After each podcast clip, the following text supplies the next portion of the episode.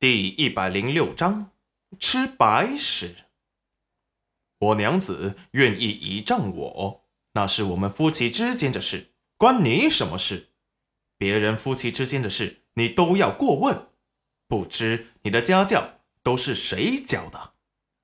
说完，把目光扫向了不但大吃大喝的杨桂华，还私下里扯下鸡腿藏进兜里。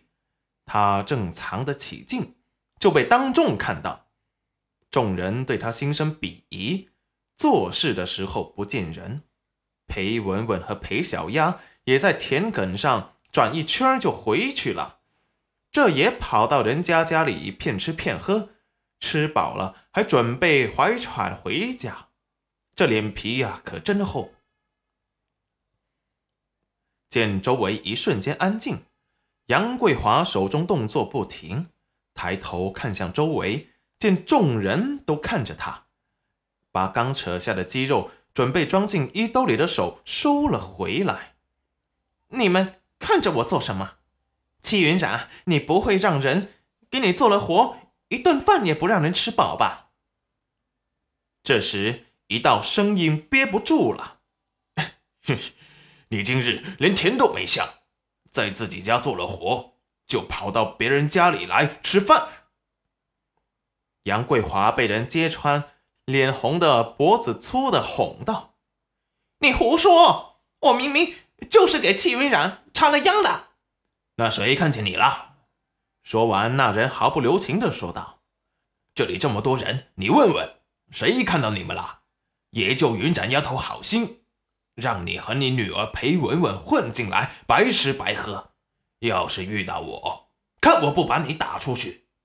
对呀，你们没帮人做事，却跑到人家家里来吃饭，最后还说人家闲话。哼，你们家的家教啊，可真好啊！大伙儿立即笑了起来。这时，韩秀秀想要站起来，被戚玉露警告的拉住。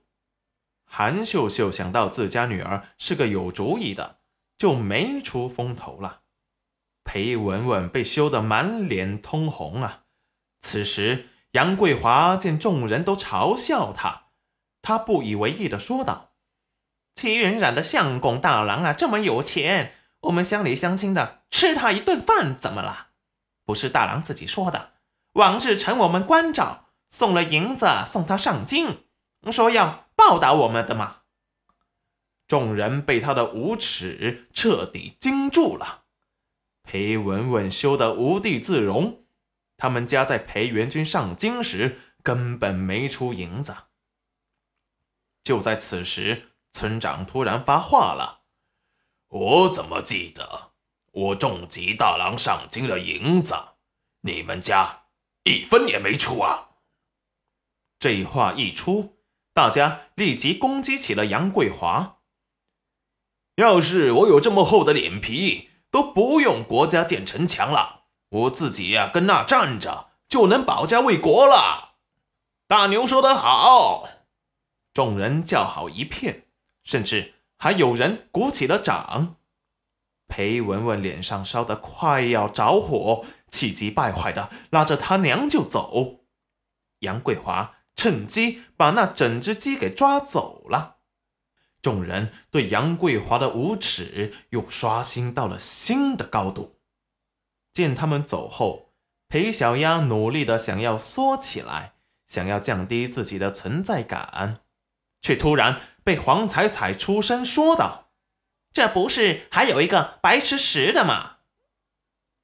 众人诡异的看着裴小丫，裴小丫羞愧的站起来，没脸待在这里，一下子。跑了出去，戚云染冷漠的看着韩秀秀，他们是他们找来的吧？